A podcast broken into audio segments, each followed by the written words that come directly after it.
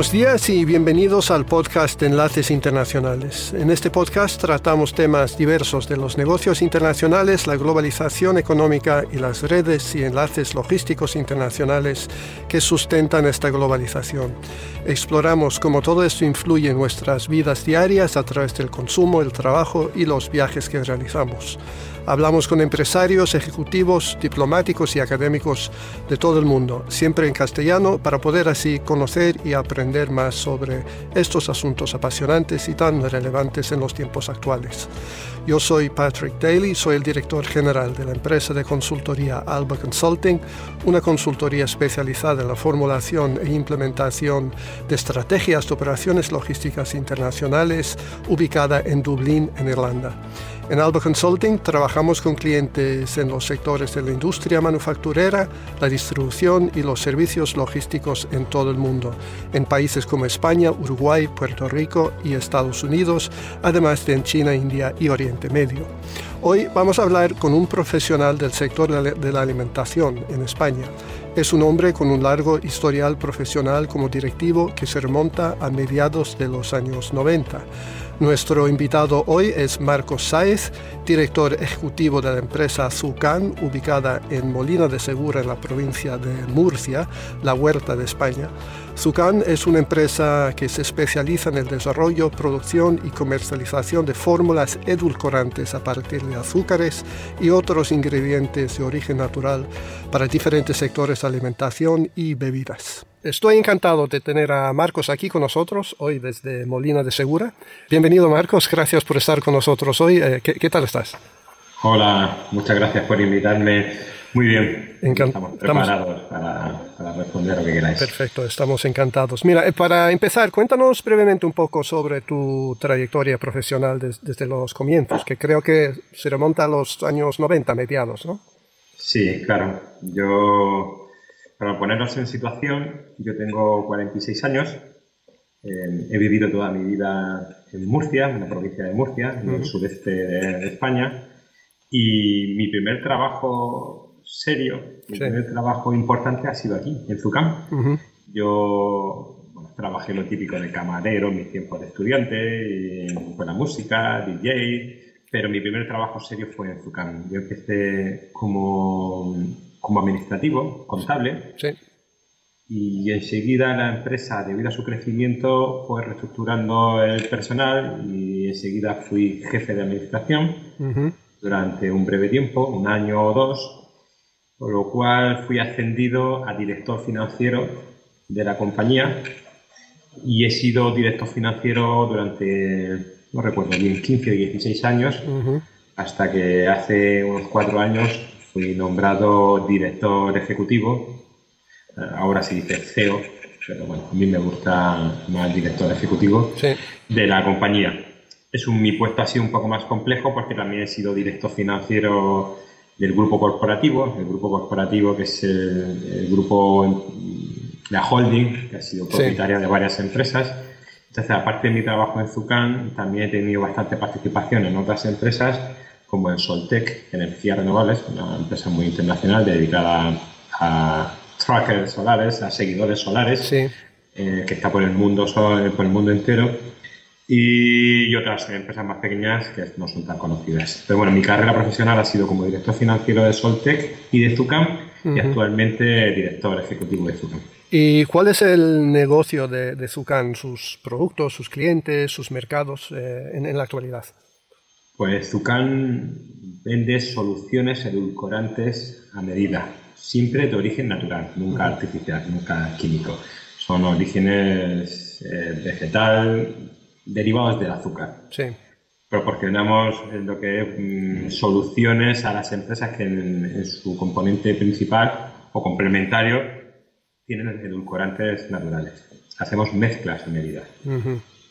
Entonces los clientes son otras empresas procesadoras del sector de la alimentación.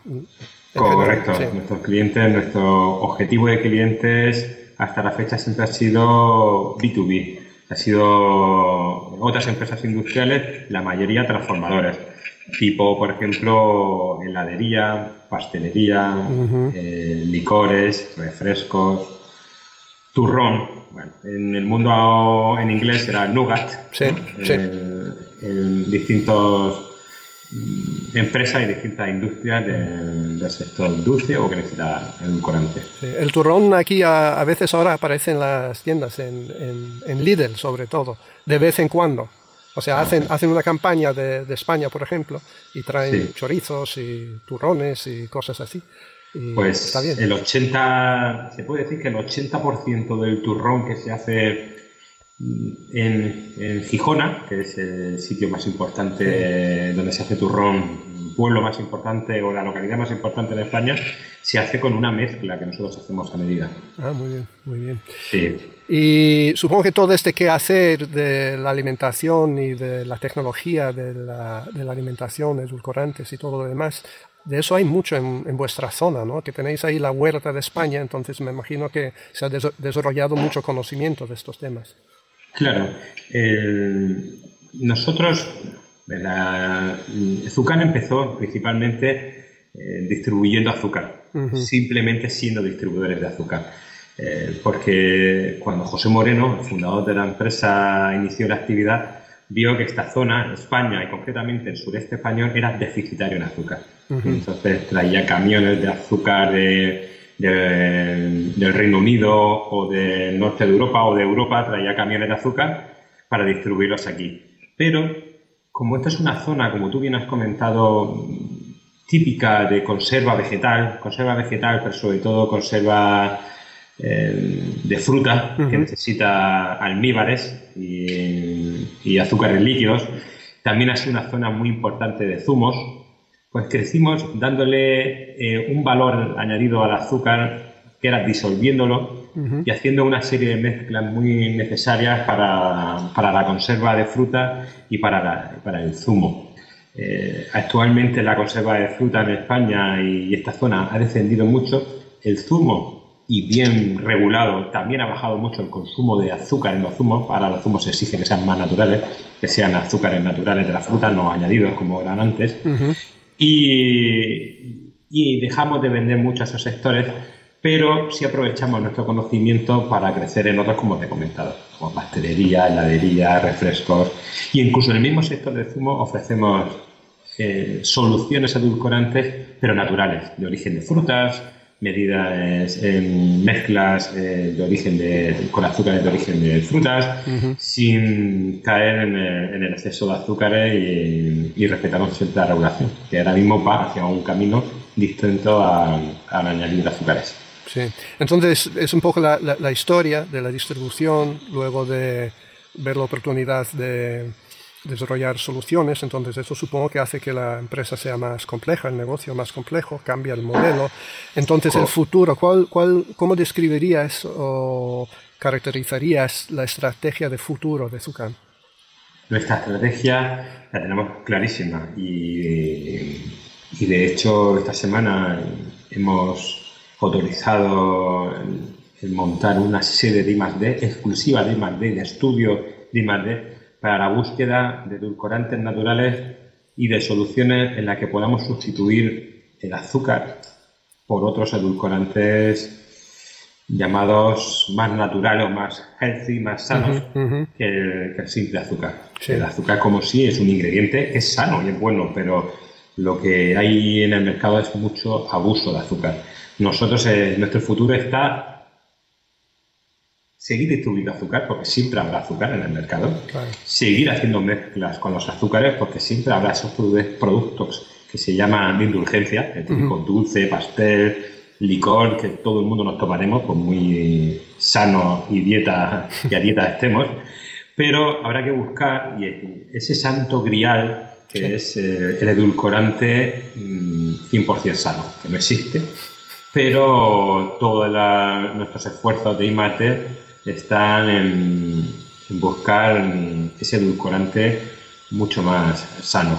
De hecho, ya tenemos algunas soluciones como azúcares integrales, de, azúcares de caña integral, que, tienen mucho menos procesados de, químicos, o fibras, fibras naturales mm, que provienen del azúcar, que son los fructolisacáridos. Nosotros tenemos el FOS, que reduce la cantidad de de sacarosas y deja la fibra natural del azúcar como agente de carga para acompañarlo con otros edulcorantes. La verdad que tenemos ya varios productos que nos, eh, en los que estamos avanzando mucho, pero bueno, aún queda muchísimo por recorrer. Ese es mm. nuestro futuro. Sí, es un proyecto, un reto bonito de alguna manera, ¿no? Esta, esta búsqueda ¿no? del santo grial. Sí, somos uno más en el camino. nosotros ponemos siempre la anécdota que Coca-Cola hizo un concurso hace dos o tres años en los que pagaba un millón de dólares a que encontrara un edulcorante sustituto del azúcar, pero que se comportara igual que el azúcar, como agente de carga, con el mismo volumen, dulzor y sabor. Yo siempre gasto la misma broma. Quien encuentre eso sería estúpido que aceptara un millón de dólares. claro, claro. Y este, este cambio eh, que me suena que hace que todo sea más, más complejo, ¿no? que vas a necesitar nuevas capacidades y competencias dentro de la empresa. Entonces, ¿tú qué ves que, tendréis que desarrollar en cuanto a nuevas capacidades y competencias para que esta estrategia se convierta o que se siga convirtiendo en la realidad futura? Pues capacidades sobre todo de investigación, para mí es muy importante, por eso hemos puesto en marcha ese nuevo estudio, de ese nuevo centro exclusivo de I+.D. para desarrollar productos, invertir en I+.D., pero hay dos cuestiones importantes que también debemos de cambiar. Uno, nuestro estilo de venta, de negocio, que ya no es eh, trabajar sobre una commodity como puede ser el azúcar, sino vender unos productos que a lo mejor el mercado no sabe que necesita. Y el modelo de venta ya debe de cambiar. Ya no es, no es un modelo basado en precio, sino en valor. Y luego los procesos internos de la empresa. Eso es otra lucha que acabamos de empezar y es eh, el cambiar todos los procesos internos. Antes eh, productos como el azúcar u otros derivados no tenían complejidad a la hora de transportar, venta, almacenar. Ahora ya nos vamos a una serie de, productos que, mm, que, te hacen cambiar todo el sistema de producción y, almacenaje, por lo que debemos de también cambiar algunos sistemas internos de, de, la empresa. El proceso, lo que son los llamados procesos internos de información entre departamentos y es un cambio que nos pilla muy fuerte, porque piensa que tenemos que luchar contra una filosofía de empresa, contra un, modo, un modelo de venta, incluso un modelo de fabricación. Son retos muy importantes. Sí, realmente es una transformación de arriba abajo, realmente, ¿no? Sí, llevamos muchos años transformándonos, pero los movimientos han sido muy lentos. Muy lentos mm. que nos ha dado solidez, que nos ha dado presencia en el mercado, nos ha hecho mm, crecer, pero creemos que, que, el futuro nos trae muchas, muchas, muchas más oportunidades y retos. No hay que tener miedo porque yo creo que estamos en posición de ventaja respecto a otras empresas y por nuestro conocimiento, por nuestras barreras de entrada, uno de los activos más importantes de esta empresa es que tiene una fábrica en la que hemos invertido estos últimos años unos 40 millones de euros. Eso quiere decir que entrar a un nivel tecnológico, industrial y de capacidad para igualarnos es muy difícil, Tiene que hacer una inversión muy grande. Nosotros hemos ido reinventándonos, hemos reinvirtiendo nuestros beneficios para ir mejorando poquito a poco nuestros procesos, para ir creando recetas nuevas y, eso es muy difícil hacer de primeras. El mundo de los edulcorantes siempre se ha movido con dos grandes bloques, los azucareros, que solo saben hacer azúcar o mezclar mezclas muy básicas de azúcar, o los glucoseros, de las glucosas de, maíz, trigo, que, que, traen esos edulcorantes y derivados, pero la mezcla que puede traer las dos cosas, siempre de origen natural, les ha costado muy difícil porque salirse de su línea de negocio. Nosotros estamos luchando con con grandes empresas en el mundo por, por hacer esas mezclas eh, naturales y una de las barreras de entrada, uno de nuestros activos principales, es nuestra fábrica. Creemos finalmente, y este es un mantra que tiene eh, esta empresa, que tenemos un Ferrari como fábrica, pero que, que están dando por carreteras convencionales y debemos aún aprovechar para correr más y sacar mayores productos o mejores productos. ¿Y sois únicos en España con esas capacidades que tenéis? ¿O tenéis competencia en España o fuera de España? No, no, te digo con toda rotundamente, somos únicos. Mm. Sí hay quien hace mezclas más básicas eh, de azúcar líquido, azúcar y agua, como empezamos nosotros hace 25 años o 22 años, cuando montamos la primera fábrica o hicimos la primera, la base de la fábrica, pero ahí se ha quedado gente. Una anécdota que tenemos, no diré la competencia, es que una empresa extranjera ha intentado montar en Barcelona una fábrica de líquidos como nosotros y la tiene que cerrar. De hecho, su gente ha venido a, a pedir nuestro trabajo porque no ha sido capaz de aglutinar esa tecnología de, o esa mezcla de azúcares con glucosas ese conocimiento del mercado no lo tenía. ¿Y tiene un papel la internacionalización dentro de vuestra estrategia futura de empresa? Sí, sí, ciertamente. Aún lo vemos, y valga la broma, muy lejos de aquí, ¿sabes? lo vemos muy lejos porque aún tenemos que sacar productos con mucho más valor. una de las claves de una internacionalización de una empresa es el transporte, el precio del transporte, la logística. Y la logística encarece mucho el producto. Eh, nosotros aún carecemos de ese producto que pueda tener tanto valor añadido como para transportar solo dos o tres productos como son el fondant, fondant cero azúcar, que también tenemos, alimento para las abejas y algunas mezclas muy a medida eh, y los frutos polisacáridos tienen margen suficiente para poder viajar. otra serie de mezclas más a medida, más, pero más básicas, esas nos cuesta trabajo por la complejidad del transporte, porque son productos que tienen que viajar muy rápido para llegar a la fábrica. es un reto muy importante y por eso queremos justo justamente fomentar esa serie de productos para nuestro proceso de internacionalización.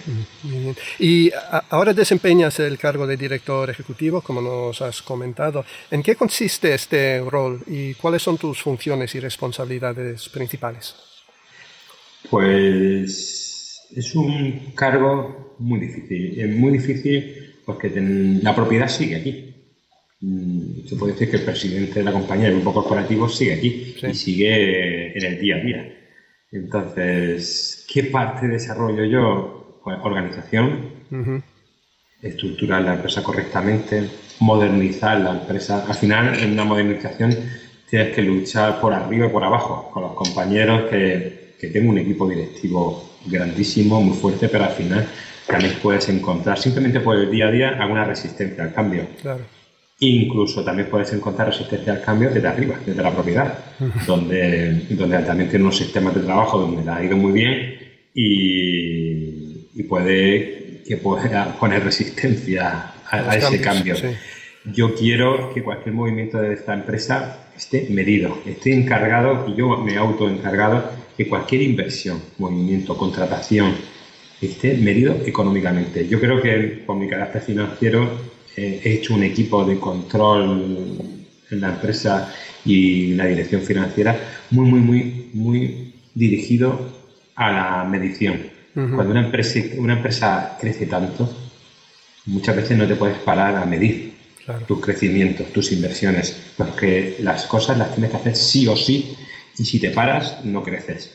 Ahora, mm, José Moreno, dejas esa parte para mí y cualquier inversión, máquina, vehículo, contratación, debe tener un estudio de retorno. Puede ser un retorno económico o puede ser un retorno en eficiencia o en productividad.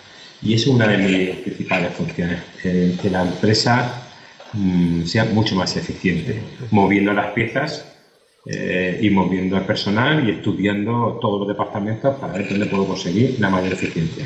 Es un trabajo que al final yo os propongo, pero que los directivos dispondrán y deberán de hacer.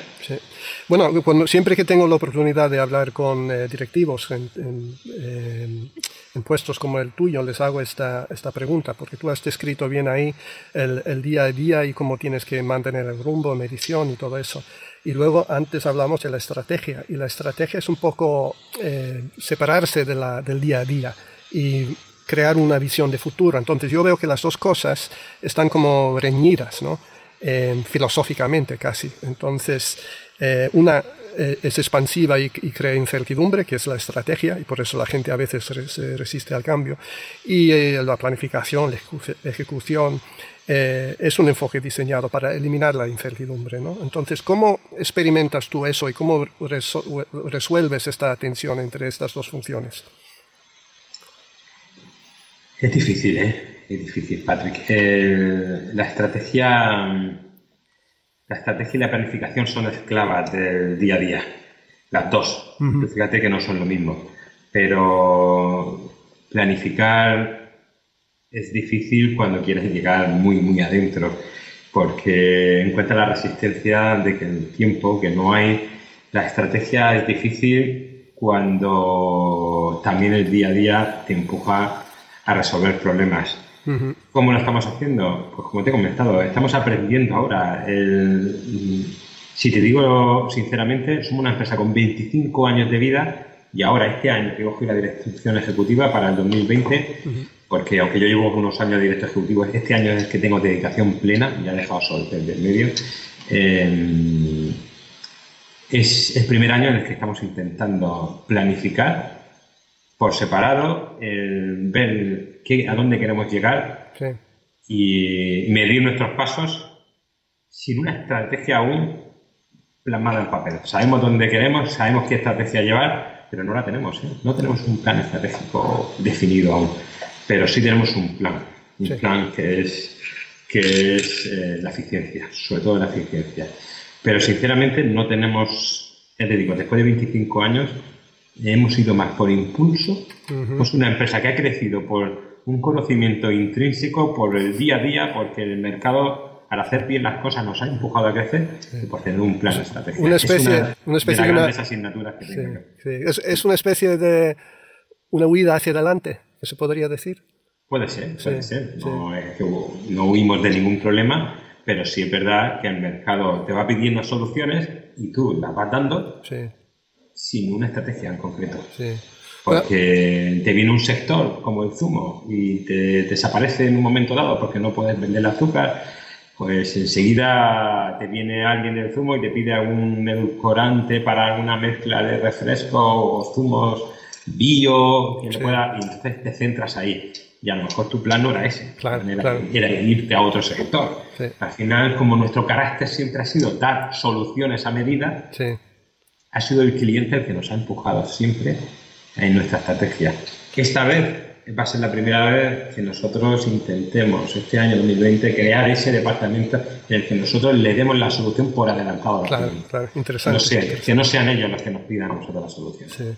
Ahora vamos a cambiar un poco de, rumbo. Eh, quería hacerte una pregunta un poco más general, que tú y yo estábamos hablando antes de entrar en, en línea. Eh, sobre las elecciones aquí en Irlanda y las elecciones en España y los cambios geopolíticos y tal. Entonces, en los últimos 30 o 40 años hemos visto estos procesos de globalización, de internacionalización de los negocios y tal. Y en los últimos años vemos el Brexit, vemos las guerras comerciales, el proteccionismo, nacionalismos y tal. Entonces, ¿Cuál es tu perspectiva sobre este, este juego de la globalización? Em, ¿Va a desarrollarse de otra manera? Eh, ¿Va para atrás? ¿Hemos llegado a un punto de inflexión? ¿Cuál es tu, tu perspectiva? Yo no sé si es que soy un, un enamorado de la vida y un enamorado del buen hacer. Creo que retomaremos el buen rumbo. Sí. Creo igual que políticamente puedo creer en una cierta intervención del Estado para solucionar problemas sociales de las personas, de nuestros ciudadanos, de nuestros compañeros, de las personas más desfavorecidas. Creo que en la economía soy un creyente de, que al mercado hay que dejarlo. Hay que dejarlo. Y, creo que estos proteccionismos que hay ahora, el, más evidente de Estados Unidos, estas guerras comerciales, este, estas políticas ahora mismo de volver para atrás y a defender cada uno lo suyo, se relajarán y volverán otra vez a una especie de liberalismo económico. Eso no quiere decir que haya café para todos. Entiendo que haya que protegerse de países en los que no cumplen ciertas normas y que son competitivos mm, gracias a esclavitud o a normas laborales que hacen que tú no seas competitivo porque tú sí cumples una norma. Pero en el fondo, en el fondo, al final el mercado te lleva a, a modificarte, a modificar tus estructuras y ves a países como Alemania que al final dejan a unos sectores que no eran competitivos y se van a otros más tecnológicos donde al final lo que prima es el conocimiento y la ingeniería por encima de la mano de obra mm, intensiva que se la deja a otros países. Eh, yo creo que al final, por mucho que protejas y por mucho que mm, al final los mercados buscarán su sitio. Eh, yo creo que esta moda que hay ahora mismo del proteccionismo económico y del proteccionismo moral, creo que tendrá que ir relajándose un poquito conforme... Por desgracia son modas, son modas y que yo creo que tendrán que ir relajándose. Más como un país, por ejemplo, como España, en el que pasamos ya esa época, somos una democracia muy joven y, parece que estábamos olvidando ahora las guerras eh, internas y los extremismos.